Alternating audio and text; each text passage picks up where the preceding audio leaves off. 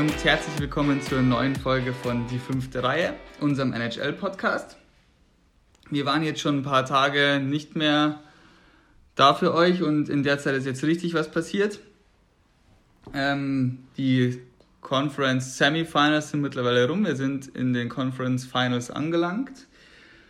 Genau, Clara, vielleicht holst du uns da ein bisschen ab, was, da, was wir da verpasst haben. Genau, also alle, die die letzte Folge nicht angehört haben, sollten jetzt auf Pause drücken und die letzte Folge nochmal hören. Aber ähm, über Boston, also Boston ist gegen Tampa Bay ausgeschieden, darüber haben wir auch schon ganz schön viel geredet. Und die anderen äh, Serien sind alle erst in Spiel 7 entschieden worden. Ähm, Philadelphia ausgeschieden gegen die Islanders, Colorado ausgeschieden gegen, gegen Dallas und Vancouver ausgeschieden gegen Vegas. Genau, und da war es war ganz schön verrückt, weil ähm, jeweils die Mannschaft, die am Ende auch in Game 7 weitergekommen ist, war schon 3-1 vorne. Hat also erst noch zwei Matchbälle vergeben, bevor sie dann weitergekommen sind. Also da war überall ein bisschen Würze drin, also sehr viel Würze sogar drin.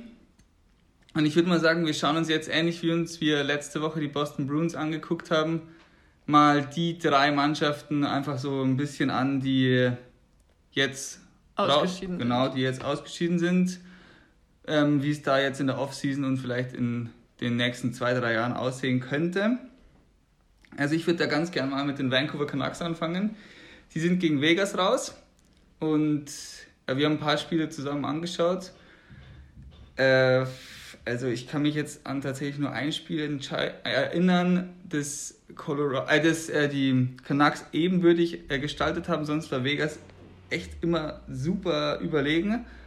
Und ja, also dass es dann zu Game 7 gekommen ist, war dann ein bisschen zu verdanken dem Rookie Goalie der Canucks, Thatcher Demko, der für Markstrom reingekommen ist. Aber nichtsdestotrotz, da ist auf jeden Fall die bessere Mannschaft weitergekommen. Also Vegas ist teilweise aus, äh, hat teilweise verloren, obwohl sie nur 15, 16, 17 Schüsse zugelassen hatten. Ja, in der Serie zwischen Spiel 5 und Spiel 7, also inklusive Spiel 5, also 5, 6 und 7, hatte Vegas 127 zu 57 Schüsse in den drei Spielen gegenüber Vancouver. Also mehr als doppelt so viel. Ja. Und aber nur, nur eins gewonnen, oder? Das letzte. Ja. Scheiße. Ja, ähm, dann bleiben wir. Also dann hat der. Ich habe die Statistik auch gesehen. Wir entschuldigen uns ganz kurz vor unserer Haustür, bis jetzt zur Presslufthammer rausgekommen. Ich hoffe, ihr hört uns noch ganz gut und ähm, ja, sonst brülle ich danach mal vom Balkon runter, er soll aufhören oder woanders. Wir haben gerade echt 20 Minuten Pause gemacht. Ich Aber dachte, ich, ich denke, es ist eh gleich Mittagspause, also okay. also vielleicht haben wir Glück. Okay. Aber jetzt rutschen wir einfach ein bisschen näher ran, dann sollte es schon funktionieren. Jetzt, oder wir sehen es einfach als Beat-Untermalung. Okay, also Vegas. Ganz kurz, ich habe gar nicht gecheckt, was du jetzt gerade von mir willst, dass du mich so entgeistert angeschaut hast mit dem Pre Achso, ja, weil das ist mega laut. Egal. Ich höre hör nicht ganz so gut. Ja.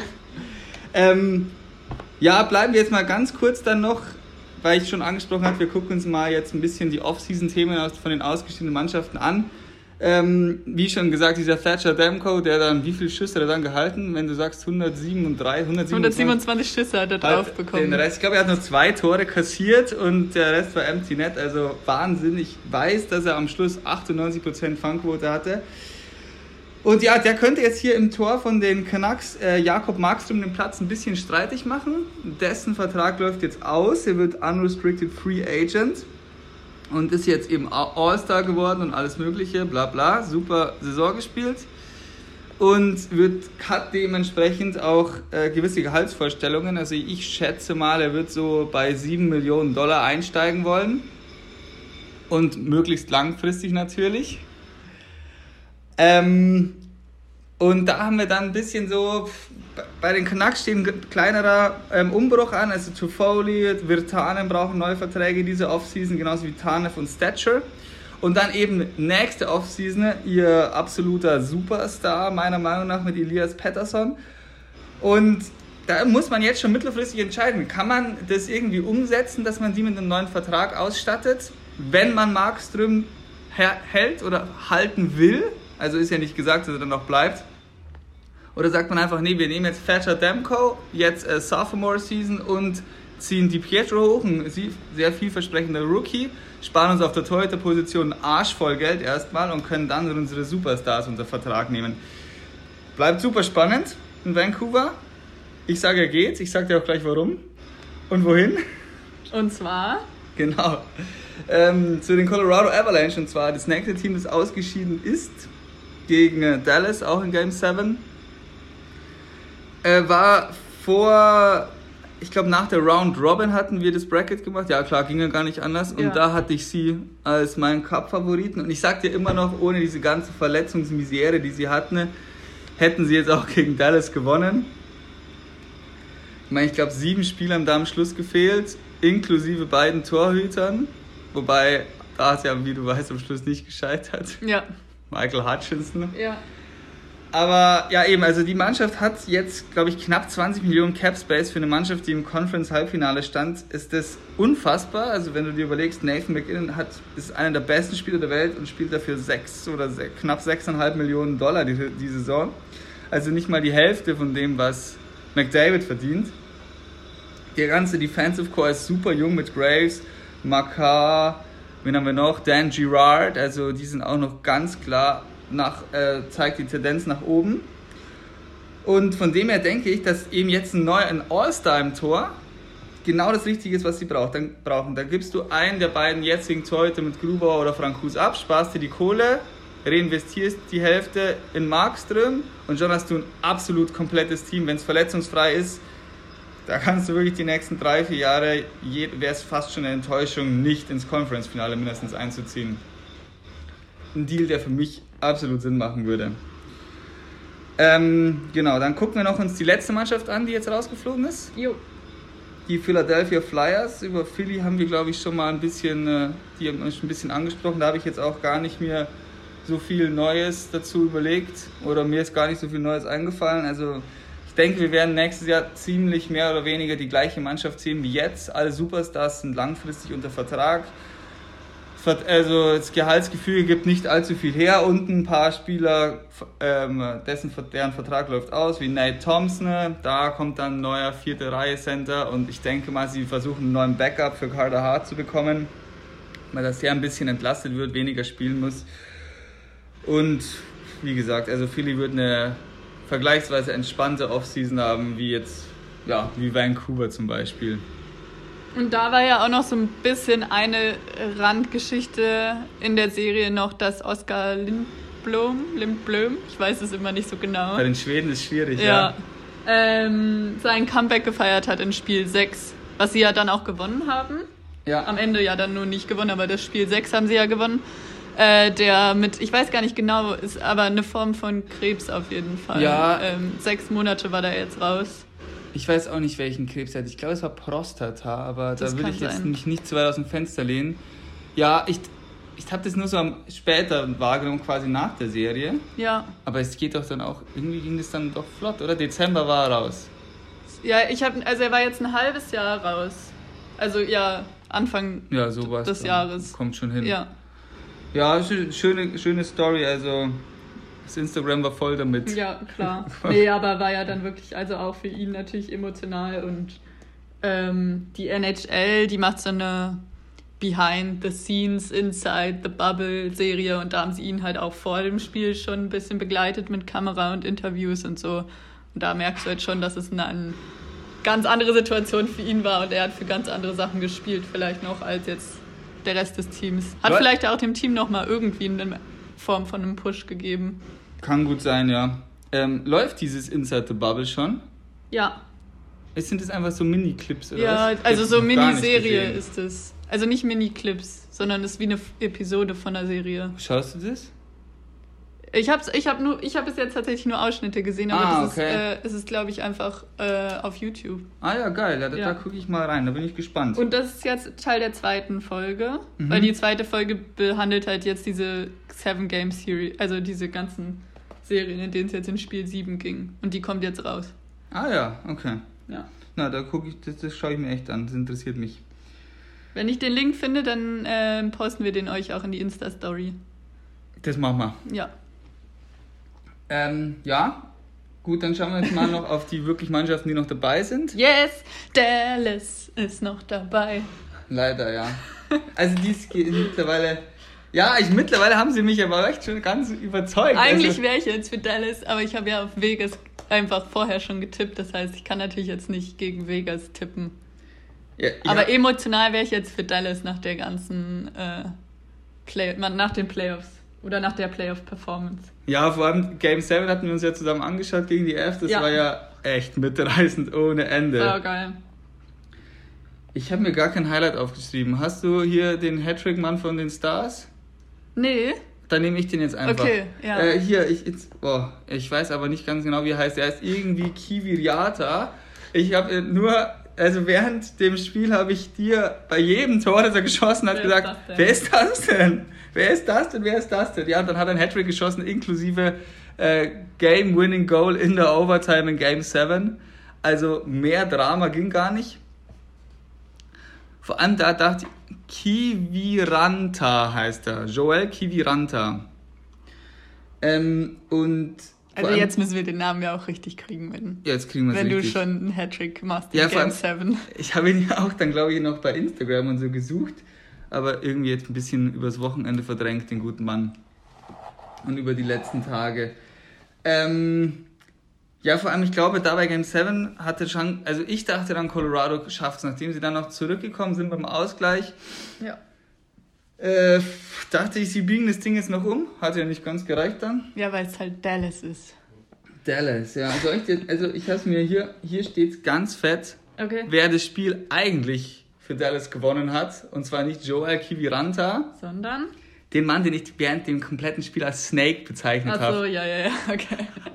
Alexander. ja, okay, Mist, das hätte ich eigentlich gewusst. Ja, Egal. das nächste Mal. Ja. Wir schauen sicher nochmal ein Ja. geiles Spiel zusammen an.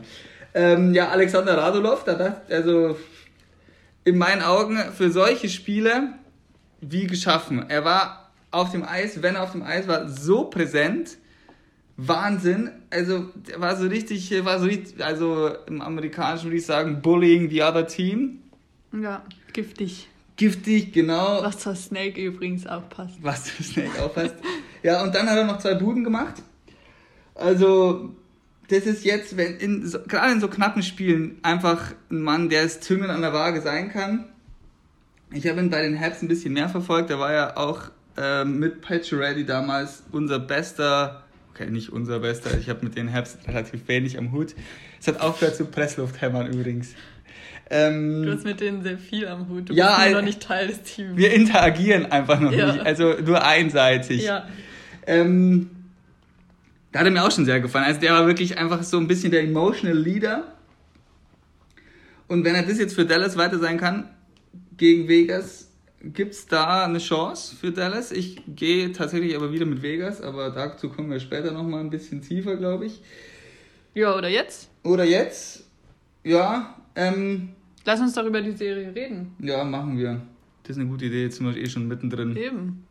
Ja, die Serie ist, finde ich, geprägt. Egal, wer jetzt weitergekommen wäre, Vanc äh, Colorado oder Dallas, auf jeden Fall wären das zwei Mannschaften gewesen, die von vorne bis hinten einfach komplett sind. Dallas war ja in der Regular Season auf beiden Torhüterpositionen und in der Abwehr einfach unfassbar und wie wir es jetzt schon ein paar Mal hatten, angesprochen hatten, vorne hat es jetzt endlich auch Klick gemacht. Ja. Nicht, äh, nicht zuletzt, weil, ihr, äh, weil sie Miro Hayes kennen haben, der hier jetzt mit 21 Punkten punktbester Verteidiger ist und punktbester Dallas-Spieler. Habe ich erst vorher ähm, Power Ranking gesehen für die Conn Smythe Trophy, also für den wertvollsten Playoff-Performer. Da ist er ganz erster, zu- also erster zurzeit. Gut, hängt natürlich davon ab, wie Dallas danach performt. Und auf der anderen Seite Vegas. Die sind in, Ah, ganz kurz ja? dazu noch, weil du gesagt hast, vorne hat's Klick gemacht. Mhm. Natürlich hat's vorne Klick gemacht, wenn man sich anschaut, wie viele Buden die gemacht haben in der letzten Serie allein. Ja, unfassbar. Aber ähm, auch weil die Verteidiger einfach äh, Klick machen. Weil äh, im Spiel, das Spiel 1 gegen Vegas haben sie 1-0 gewonnen. Und es war das Tor von Klingenberg. Mhm. Und es war das zwölfte Tor eines Verteidigers in diesen Playoffs. Für Dallas. Also das zwölfte Dallas-Verteidiger-Tor in Boah. den Playoffs. Wer spielt da noch in der Verteidigung? So viel wie äh, keine andere Mannschaft. Also viel wie manche Mannschaften insgesamt wahrscheinlich geschossen Ja, haben. aber ganz interessant halt auch, wer ist zweiter Platz in dieser Statistik? Warte, lass mich überlegen. Also welche Mannschaft? Tampa. Uh Ja, dann Vegas mit Shay Theodore. Yes. Haben, Okay. glaube ich, auch 10 oder 11, also nur ein oder zwei Tore. Ich glaube 11 sogar. Also auch wirklich einfach viele Verteidiger-Tore, aber auch weil Vegas halt 5 Millionen Schüsse abgibt. Also Und Shay Theodore ist im NBC Power Rank, Conn Smythe Power Ranking auf Platz 2 hinter Miro Heiskanen. Also der Top-Verteidiger ja, aber ist halt Vegas. auch, also ist ja auch ein Faktor. Also das natürlich funktioniert die Offensive jetzt. Mhm. Vielleicht in der Serie gegen, gegen Vegas bis jetzt noch nicht so. Da sind jetzt ähm, beide Spiele jeweils zu Null ausgegangen. Also einmal äh, Shutout Dallas, einmal Shutout Vegas. Ist ganz anders gelaufen, als ich und fast alle anderen sich gedacht hatten. Vegas hat bis jetzt geballert ohne Ende, du hast es ja schon gesagt. Vancouver teilweise mit den Schüssen an die Wand genagelt. Ja. Und Dallas hat irgendwann angefangen, in jedem Spiel fünf bis acht Tore zu schießen, so ungefähr. Also ich denke, dass da, dass die Serie äh, später dann offensiver geprägt sein wird, als wir es bis jetzt gesehen haben, zumindest. Ja, ähm, das Fun Fact noch dazu. Mhm. dass äh, Dallas hat Spiel 2 3-0 verloren. Und ähm, danach haben aber trotzdem alle äh, Anton Kudobin gelobt, dass ohne ihn würde es hier 6-0, 7-0 stehen. Also der hat allein im zweiten Drittel 19 Shots abbekommen und wurde dann im dritten Drittel äh, halt ausgewechselt. Also sie haben ihm halt dann eine Pause gegeben und haben Jake Oettinger eingewechselt, der sein NHL-Debüt gegeben hat, einfach im Conference Final. Das ist sicher noch nie passiert. Und er hat kein Tor kassiert. Geil. Ich habe von dem schon mal irgendwann gehört, aber das ist, also das müssen wir dann einfach mal nachgucken, das liefern wir euch in der Story nach. Ich glaube, das ist noch nie Es passiert. ist äh, vor 54 Jahren das letzte Mal passiert. Echt? Und quasi seit die NHL so strukturiert ist, noch nie. Also, dass du in, ja, in, in, im Conference Final dein Debüt, NHL-Debüt gegeben hast. Dann ist ja Ben Bishop wieder verletzt hier. Unfit to play, ja. Dann sind wir jetzt aber genau da, was wir vor zwei oder drei Folgen hatten, ne? Nimmst du dann deinen Torwart raus oder lässt ihn durch? Nee, ja, du nimmst ihn natürlich. Hier nimmst du ihn natürlich raus. Nee, Aber nee, wir dann- hatten eine andere das Situation. ja, das stimmt. Dass du dann, warum du deinen eigentlichen Starter rausnimmst. ja. Aber mit Jake Oettinger kapitulieren sie ja eigentlich, dieses Spiel jetzt noch zu gewinnen. Du kannst ja nicht davon ausgehen, dass ein Typ, der gerade zum ersten Mal im Tor steht, gegen Vegas kein Tor kassiert. Also, Ja, klar. Weil, ich meine, die Wahrscheinlichkeit, dass du es noch drehst, ist gering. Also du kapitulier kapitulierst ein wenig. Mhm. Aber was kann passieren? Entweder Oettinger kriegt halt richtig die Hucke voll und sie verlieren halt richtig, richtig böse noch. Okay, ist auch scheiße für alle Beteiligten. Oder sowas passiert ist. Sie spielen ein viel besseres drittes Drittel als die ersten zwei. Sie haben nochmal mehr Energy gehabt. Sie wollten vielleicht auch ihren Jungen da hinten schützen und haben kein Tor mehr kassiert im dritten Drittel und haben, äh, hatten viel mehr Schüsse als Vegas im dritten Drittel. Klar, die mussten dann natürlich auch nicht mehr so. ja. Und er ist jetzt ready. Also natürlich nicht ready zum Starten wahrscheinlich, aber jetzt hast du natürlich eine Stufe weniger Angst, Bedenken, was auch immer, ihn nächstes Spiel reinzustellen. Das stimmt. Und also an sich ist jetzt, glaube ich, so blöd ein 3-0 gegen Vegas ist, aber wenn du jetzt dich in dieses zweit, Ende zweites Drittel versetzt, es steht 3-0, ist das Beste passiert. Sie haben kein Tor mehr kassiert. Die Mannschaft hat insgesamt durch das dritte Drittel noch ein bisschen Mut und Aufwind bekommen, weil es wurde zumindest besser. Klar, sie hätten eigentlich noch eine Bude machen sollen fürs sehr gute Gefühl und der Torwart fühlt sich auch gut. Ja, und das Spiel kann Und, ja der, Torhüter nicht und umgehen. Kudobin war auch ja davor schon richtig gut. Er konnte halt nichts machen, wenn du halt 500 Schüsse drauf kriegst. Ja, Also insgesamt ist, glaube ich, alles ganz gut gelaufen. trotzdem ist da ein bisschen der Nachteil für die Dallas Klar, Stars. klar finde äh, ich. generell natürlich. Ja. Also, jetzt hatten wir so die Stars so als tiefes Team und die Position, die am wenigsten in die Tiefe reinspringt, also reinzählt, in meinen Augen, auch wenn ich immer sage, äh, Backup Goalies all the way, ähm, ist die Tor Ab äh, Ersatztorhüterposition und Ja. da haben, ist halt einfach einer raus bei Dallas und Vegas hat einen Typen auf der Bank sitzen, der, der vielleicht unter den Top 5 Goalies der letzten 10, 15 Jahre zu ranken ist. Der sein Spiel aber wieder verloren hat. Das war ja, er hat ja Game One gespielt. Er hat Game One gespielt, ja. Das stimmt, aber hat auch War natürlich ein, nicht seine ein, Schuld. Ja, eins kassiert. Ja. Also. Und ich finde es ja schon bemerkenswert. Ähm, also wir haben ja als diese ähm, dieser Tweet war, als der, ihr wisst schon Bescheid, als der Agent von Flurry ihm hier diesen Dolch. Durchstoß reingefotoshoppt hat und dann es überall getwittert hat, bla bla bla, äh, dachten wir ja beide, so das war es jetzt endgültig für Flurry. Ja. Und so endgültig ist es ja jetzt gar nicht. Also die Entscheidung nach der Saison steht auf jeden Fall noch an, Flurry oder Lena. Aber die wechseln sich munter durch. Also Flurry hat jetzt auch gegen äh, ähm, die Vancouver Canucks ein paar Starts bekommen. Und Und jetzt in Game One gegen Dallas. mhm, scheint gut zu funktionieren. Wo übrigens, wir bleiben beim Thema, aber wo, also das 1-0 ausgegangen und der erste Schuss aufs Tor war drin. Echt. Ja, Und es war ein Verteidiger, John Klingberg. ja, Ja, das, das habe ich gewusst. ja. Und Der dann aber, also, Schuss. ja, das ist natürlich Wie bitter. demoralisiert. Ja, aber gut, eben. da war er dann gar nicht so. Nee, Aber du siehst, ich jetzt Lena, jetzt muss ich äh, ganz fies schätzen. Ne? Ich glaube, Lena hatte gegen Vancouver drei Shutouts. Ja, die letzten vier Siege mit Lena drin waren alle Shutouts. Schau es dir an. Ich habe ja die Stats hier. Ja. Stats, Stats, Stats. Aber vielleicht kann Lena dann einfach nur die Performance leisten, weil er einfach einen Backup hat, bei dem er sich zurücklehnen kann. Und so wie ich das jetzt verfolge, wechselt keine Mannschaft so häufig den Torhüter Ja. wie die Golden Knights. Also Ja. Flurry steht wirklich sehr regelmäßig im Tor. Ja. Was ja auch perfekt ist. Also eigentlich, also es ist ja perfekt. Genau so gewinnst du ja den Stanley Cup. Genauso gewinnst du den Stanley Cup, ja, das stimmt. Und man sieht ja, jetzt, vor allem in diesem Format kannst du so gut den Stanley Cup gewinnen, weil du halt viel häufiger spielst. Normalerweise sind ja doch dann immer mit, du hast ja keine Reisezeit, gar nichts. Und Ja. alle spielen ja immer gleichzeitig, auch wenn es jetzt nur noch zwei, zwei Serien sind. Aber du spielst ja alle zwei Tage. Und da ist dann natürlich ein Torhüterwechsel angebrachter als in einem normalen Playoff-Format. Gerade deshalb hatten ja auch viele vor dem ganzen Turnier oder vor diesem Playoff-Turnier und diesem neuen Format äh, Boston so weit oben. Mhm. Weil sie in der Regular Season so waren, aber auch weil man gesagt hat, ja okay, die juckt eigentlich am wenigsten, wenn sie halt einfach regelmäßig den Torwart wechseln. Und ja, am Ende kam es jetzt komplett anders. Ja, Aber ähm, genau diese Trumpfkarte hat jetzt Vegas. Deshalb sehe ich ähm, tatsächlich nicht nur aufgrund meines Bracket-Tipps am Ende Vegas vorne. Ich glaube auch, dass Vegas die Serie knackt, aber es, wie gesagt, wir haben ja auch die Avs gegen die Stars-Serie Ja. weiterverfolgt. Es geht hin und Ja, her, ja. her und hin. Saugeil also man kann, man kann gar nichts sagen. Ich glaube, ähm, Dallas hat jetzt eine Mannschaft, die jetzt auf ihrem Peak ist.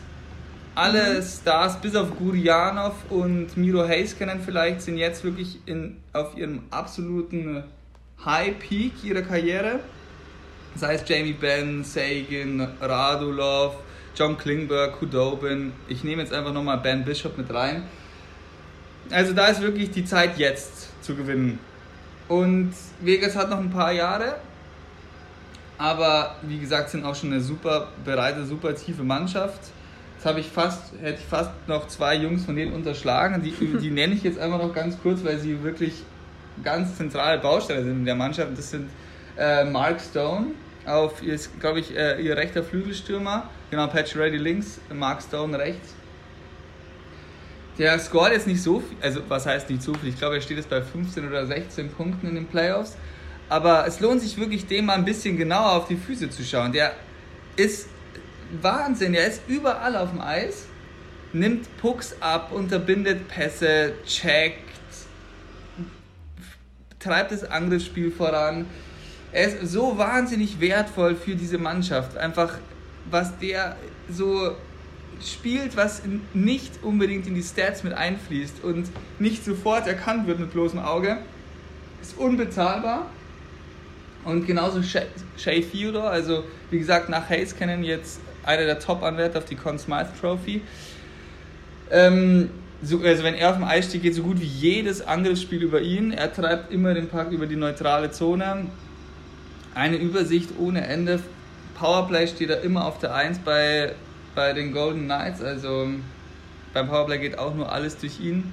War dann auch der Typ, der endlich es geschafft hat, Thatcher Demko eine Bude reinzu, Ja.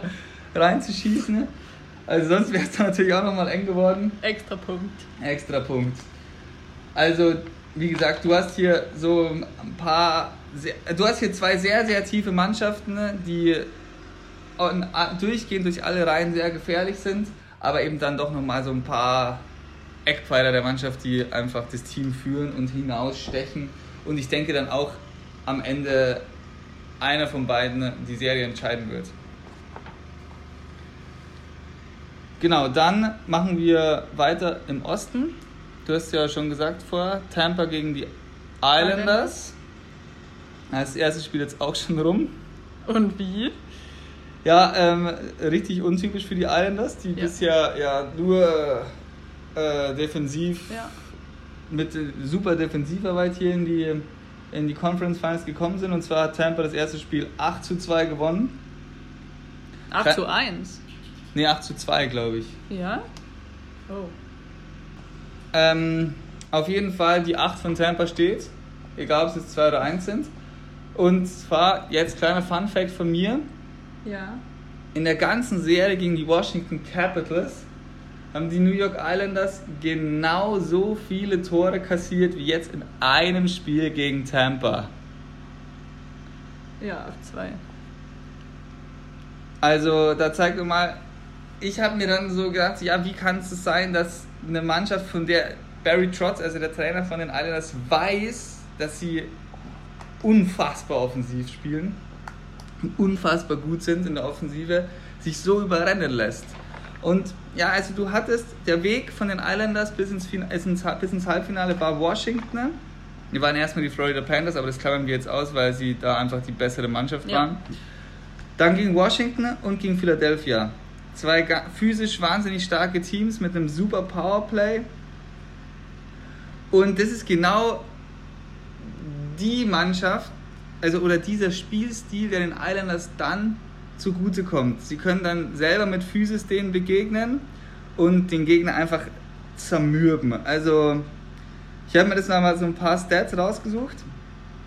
Und ein Mann, äh, also ich kann es Ihnen auch noch vom Hören sagen, Adam Pelleck von den New York Islanders steht, stand fast immer gegen Ovechkin und Kuznetsov und gegen Giroud und Voracek auf dem Eis und hat die einfach, ja, ich, mir fällt jetzt kein besseres, keine bessere Metapher ein, als einfach an die, an die Kette genommen und hat die auf dem Eis einfach mürbe gemacht. Und dann hatten die halt irgendwann, ich weiß nicht, ob sie dann keinen Bock mehr hatten, aber einfach ein gewisses Maß an Frust war dann einfach dabei.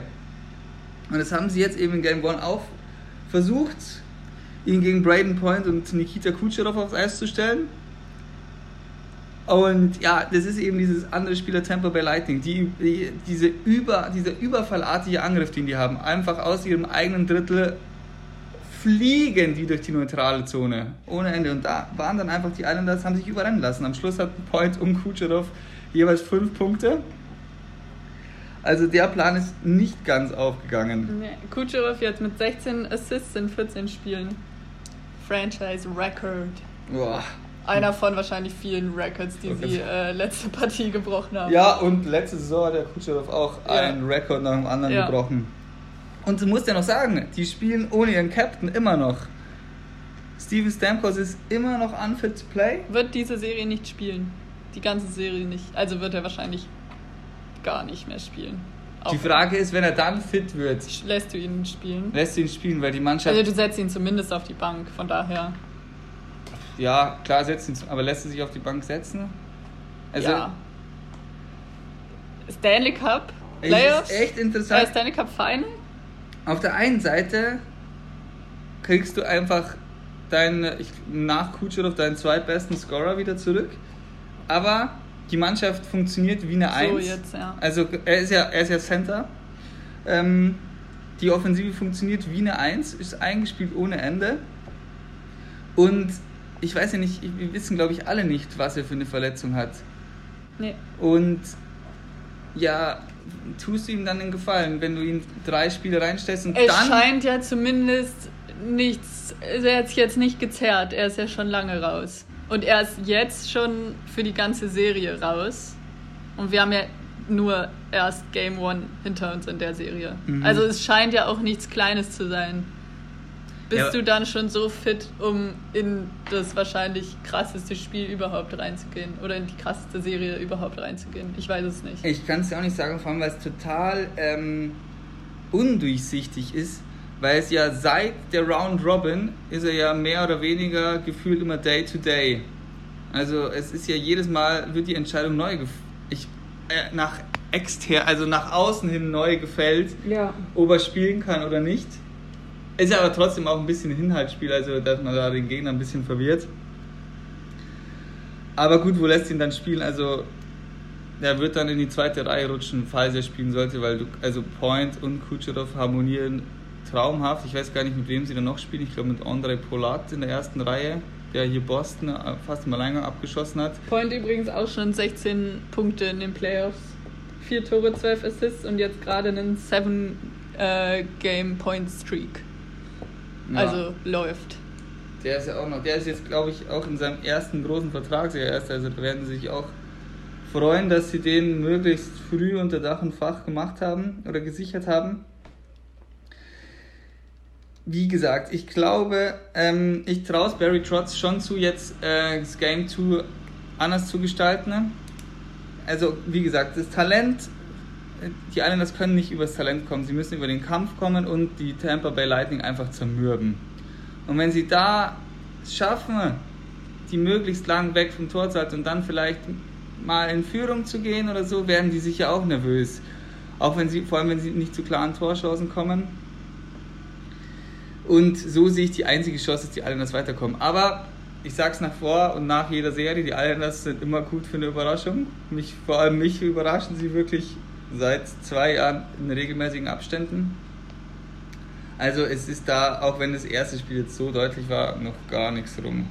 Torhüterposition bei den Islanders müssen wir, glaube ich, leider ganz kurz einen Blick drauf werfen, weil Greis hat, ein, hat äh, in Spiel 7 äh, den Start bekommen, was vielleicht für einige auch ein bisschen überraschend war. Gegen Philadelphia? Gegen Philadelphia in Spiel 7, das entscheidende Spiel, hat einen ähm, mit einem Shutout dann natürlich seiner Mannschaft geholfen, weiterzukommen. Hat vielleicht auch durch die Performance dann jetzt auch den Start in Game One bekommen gegen Tampa. Und dann aber eher ein Negativerlebnis. Ich glaube, nach dem beim Stand von 3-1 wurde er dann ausgewechselt. Ja, genau. Ich weiß nicht, ob nach dem ersten Drittel oder im ersten Drittel schon.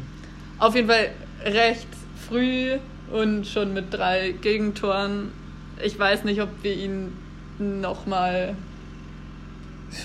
ja, vor allem. Nochmal als Starter sehen, vielleicht so rum. Ja, und jetzt, glaube ich, ist es auch an der Zeit, sich, ähm, wie soll ich es jetzt am besten beschreiben, einfach einem Torwart sein Vertrauen auszusprechen, um dann vielleicht nochmal 2 Prozentpunkte oder 3 Prozentpunkte mehr aus ihm rauszuholen. Wenn jetzt beide immer so in der Schwebe sind, haben sie auch ein bisschen mehr Druck. Also Samsonov hat ja nicht Samsonov, ähm, Varlamov war ja schon, würde ich sagen, klar der erste Torhüter durch die Playoffs bisher. Und ich weiß nicht, ob Greis in der Serie gegen Philadelphia außer sein Shutout noch einen Start hatte. Ist auch egal, aber dann eben ein gutes Spiel gemacht und es war ja auch gar nicht so überragend. Ich glaube, die Flyers hatten offensiv nicht unbedingt überzeugt. 16 Saves. Ja, also eher so wenig, also es hat normal. Nicht viel, normal. Im unteren Drittel, ja, ja, Also so über 20 sieht man, glaube ich, schon ganz gerne als Torwart. Ja. Aber ja, dann gleich in den Conference Finals einen Torhüterwechsel vorzunehmen und Varlamov war ja offensichtlich fit. fit. Ja. ja. Und auf der einen Seite hast du jetzt das Problem, der eine, den hast du ausgewechselt, der andere kommt rein, kassiert fünf Tore, obwohl das Spiel schon mehr oder weniger verloren war, weil die alle das so klar unterlegen waren auf keinen Fall einen Gefallen getan. Deswegen, also das, was ich gesagt habe, ich weiß nicht, ob es dann auch so laufen wird, aber einfach sich jetzt klar zu positionieren, einem den Rücken zu stärken, ich, hilft vielleicht. Ich glaube, sie sind klar positioniert. Pro Varlamov? Ja. Ich weiß, ich weiß es natürlich nicht äh, mehr interner als du, ich, aber ich finde, es wirkt so, als wäre es eigentlich klar. Das kann gut sein. Ich hatte jetzt auch am Schluss von dem Spiel siehst du auch, wie die Spieler von den Islanders so zu Varlamov gehen und ihn so ein bisschen abklatschen, so, ja, scheiße, aber es war schon so mehr der Tonus, scheiße, da kannst du jetzt gar nichts dafür. Ich glaube auch, also, ich glaube, da ist eigentlich die, die Eins für diese Playoffs verteilt. Ja, wahrscheinlich schon. Ich denke auch. Ähm, ich würde sagen, dann machen wir hier mal einen Haken dran an die beiden Serien. Und ich hau einen Fun Fact raus. Let's go! Okay. Ich finde es richtig gut. Mhm. Und es ist eigentlich was für die Leaf-Sonderfolge. Aber ich fand es zu witzig, deshalb müssen wir es jetzt. Äh, die Leaf-Sonderfolge halten wir rein sportlich. Ja, es ist jetzt, ja, okay, es ist eher witzig als sportlich. ähm, die Leafs haben einen neuen Videocoach verpflichtet. Ähm, stellen sich halt schon für die neue Saison auf. Sam Kim. Und der ist bestimmt super kompetent und alles darauf will ich jetzt gar nicht hinaus. Aber Fun Fact: Er hat früher als Sparky gearbeitet, als das Maskottchen von den New York Islanders. Finde ich richtig geil. Hä, das ist ja total verrückt. Er war einfach das Maskottchen von den Islanders. Weißt früher. du auch wann das war? Äh, also ich glaube 2008 bis 2011 hat irgendwer getwittert, aber Angabe ohne Gewähr. Es war irgendein Tweet nur. Crazy. Also dass er das äh, Maskottchen war es Fakt, das hat er im Interview gesagt, Anfang des Jahres. Okay, äh, äh also, also. Und das wurde natürlich jetzt, wo bekannt war, dass er jetzt äh, der neue Videocoach von den Leafs wurde, das natürlich direkt wieder rausgeholt. He better be good, weil sonst ja. hast du gleich die Häme am Start. Ja, aber er war, er war, also er hat jetzt schon für die Islanders auch ähm, wahrscheinlich, weil also Videoanalysen gemacht. Mhm. Also sie haben ihm wahrscheinlich jetzt aufgrund seiner Referenzen, aber klar, das Gelächter ist natürlich dann groß, wenn dich das Maskottchen von den Islanders da nicht weiterbringt. Ah, okay.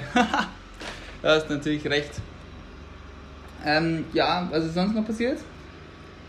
Es gab noch einen Trade ist jetzt schon äh, eine knappe Woche her. Und zwar haben die Montreal Canadiens äh, sich einen neuen Backup-Goalie geholt aus St. Louis. Und zwar Jake Allen.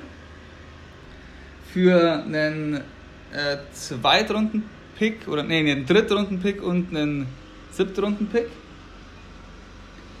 Ähm, wir hatten es schon mal in der Story angesprochen, so ein bisschen unser Gefühl ist, es ist ähm, eine deutliche Win-Win-Situation für beide Mannschaften. Und machen wir ganz kurz die Win-Situation für die St. Louis Blues, die ist weniger komplex. Und zwar ihr Kapitän Alex Petrangelo braucht einen neuen Vertrag. Die St. Louis Blues haben null Geld. Jetzt haben sie Geld. Jetzt haben sie Geld. Erst 4,35 Millionen für die nächste Saison erstmal freigeschaufelt. Und haben sogar noch was dafür zurückbekommen, nämlich einen Drittrunden-Pick, der ursprünglich den Washington Capitals gehört hat. Ja, und jetzt reicht es, wenn sie noch zwei kleinere Trades machen. Also alle haben gedacht, oh, die müssen jetzt hier ihre Mannschaft ein bisschen umstrukturieren, vielleicht äh, einen absoluten Topverdiener gehen lassen, um Pietrangelo einen neuen Vertrag zu geben. Jake Allen ist ein Gutverdiener und den haben sie gut wegbekommen. Und jetzt, wenn du jetzt noch Tyler Bozak abgibst oder sowas in der Art, hast du schon Vertrags-, also Geldspielraum genug, damit du Pietrangelo einen neuen Vertrag geben kannst. Also da auf jeden Fall alles richtig gemacht.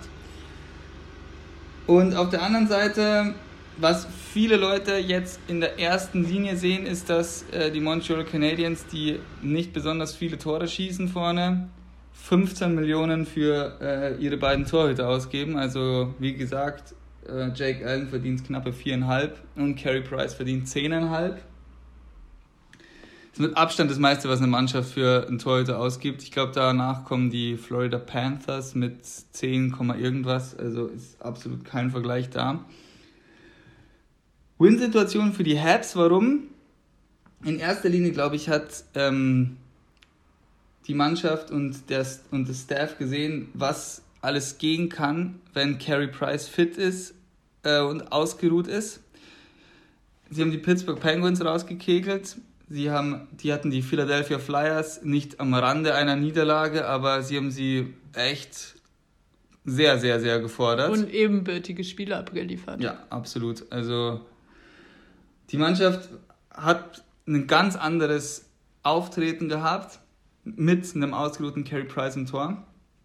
Und das konnte man in der Regular Season einfach nicht gewährleisten, weil Keith Kincaid am Anfang bodenlos gehalten hat. Dann äh, Charlie Lindgren eben auch in meinen Augen mehr ein AHL-Torwart ist als ein NHL-Torwart.